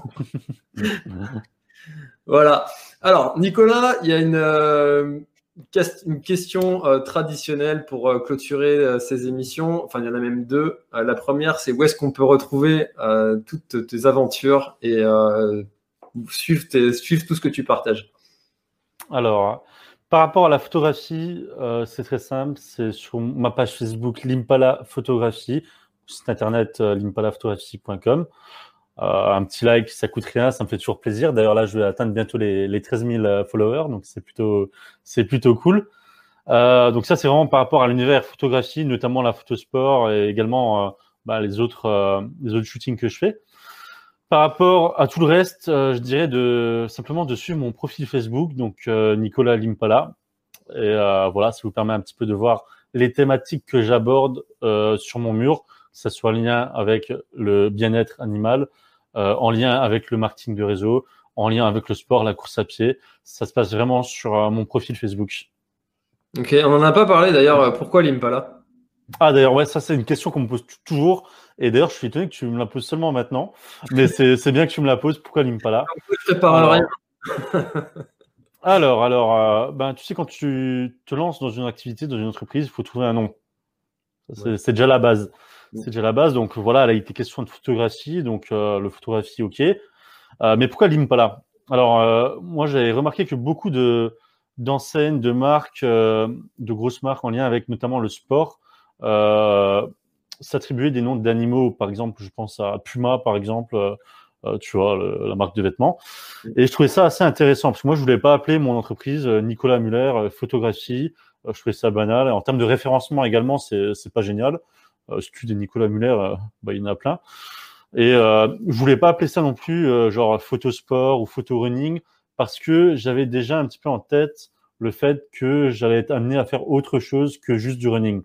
Donc, euh, fallait que ça, ça, coïncide, que ça soit que, que ça marche pour tous les types de photos, mais qu'il y ait quand même également cet aspect un peu sportif.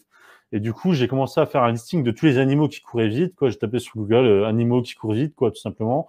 Je tombé sur des noms comme guépard, léopard, euh, guépard, jaguar. Enfin bref, tu tous les animaux qui courent vite. Et je trouvais, enfin, je trouvais pas mon mon compte quoi dans ces animaux-là. Et à un moment, je sais pas, je tombe sur euh, les animaux de la savane, les gazelles, la famille des, des antilopes. Et là, je tombe sur l'impala. Et l'impala, ça m'a tout de suite sonné, mais super bien dans la tête. Je me suis dit, c'est super ce nom-là. Ça, ça résonne bien, c'est mémorisable, c'est court. Et l'impala photographie, ça, ouais, ça sonne bien, tu vois, ça, ça en donne. Et du coup, j'ai, tout de suite baptisé euh, l'entreprise euh, l'impala photographie. Aujourd'hui, euh, ce qui me vaut également mon pseudo Nicolas Limpala. Beaucoup de personnes aujourd'hui ne, ne connaissent pas forcément mon prénom ni mon nom euh, sur les courses à pied. C'est il y a l'Impala, il y a l'Impala, tu vois.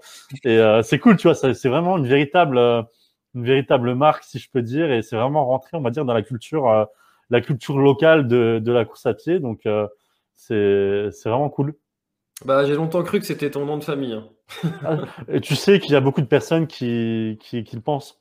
J'ai d'ailleurs eu des courriers professionnels au nom de Nicolas Limpala. Mais ça me dérange pas. Ça me dérange absolument pas. C'est joli. Euh, pourquoi pas Clairement, si je pourrais adopter ce nom-là en tant que vrai nom, ça me dérangerait pas. Ok, nom de scène. euh, super. Euh, donc, euh, du coup, on mettra tous les liens dans, dans la description pour euh, tous ceux qui veulent suivre euh, toutes tes aventures et tes photos et, et tout et tout. On l'a vu, en plus, tu es un homme assez actif. Il y, y, a sûrement plein d'autres choses que tu as en tête et qui naîtront dans, dans les années qui, vont, qui viennent. Ah, tellement, tellement.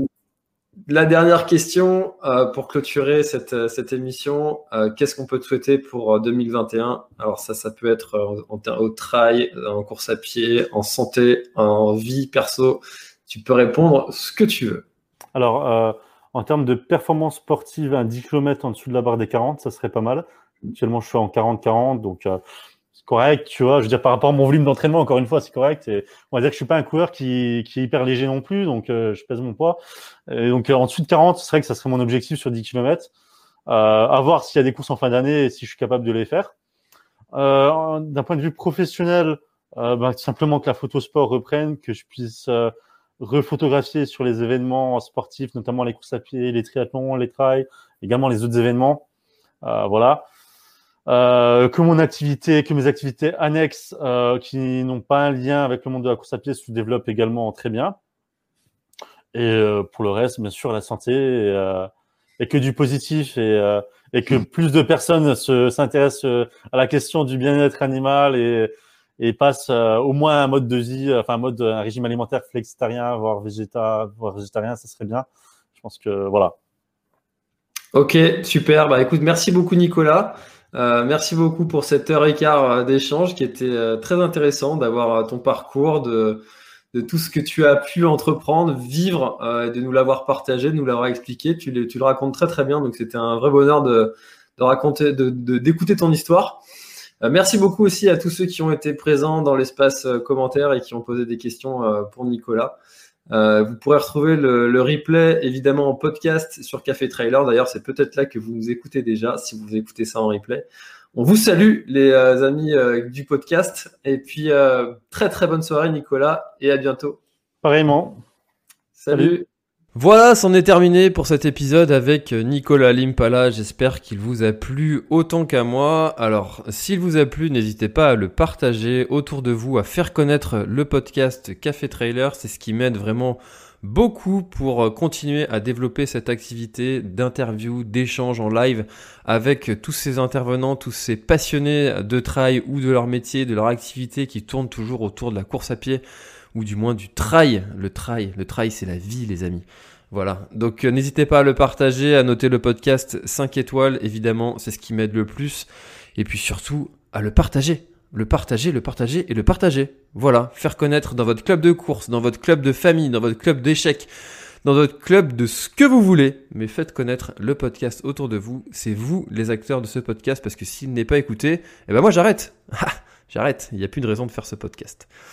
Voilà, et eh ben écoutez, moi je vous souhaite à tous une très très bonne journée, une très très bonne euh, course si jamais vous êtes en sortie longue ou que vous êtes en voiture aussi, une très bonne route. Voilà, je vous souhaite, euh, je vous souhaite tout le meilleur pour, euh, pour cette continuation de journée ou de soirée.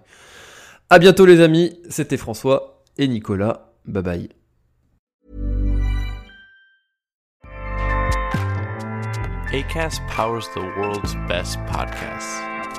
Here's a show that we recommend. The Real Housewives is a guilty pleasure for most, but if you're looking to not feel guilty about that pleasure, tune in to Everything Iconic with me, Danny Pellegrino, where I break down all the messy moments and behind the scenes antics of Bravo's popular franchise. And on Everything Iconic, I also interview celebrity guests like Kelly Ripa, Kiki Palmer, Drew Barrymore, Cameron Diaz, and more about their guilty pleasures, their past work, and so much more. So if you're pop culture obsessed and find yourself watching way too much reality TV like me, tune in to Everything Iconic with Danny Pellegrino wherever you listen to podcasts. ACAST helps creators launch, grow, and monetize their podcasts everywhere. ACAST.com. Voilà, l'épisode est terminé, j'espère qu'il t'a plu. Je t'invite à aller checker NAC, comme je t'en ai parlé au tout début de l'épisode, avec le code PlanetTrail, P-L-A-N-E-T-E-T-R-A-I-L. Tu auras moins 15% sur ta commande. Et moi, je te souhaite un très, très, très, très, très bon footing, très bon trajet. Bref, ce que tu es en train de faire, je te le souhaite un très bon. Allez, à bientôt dans un prochain épisode. Bye bye.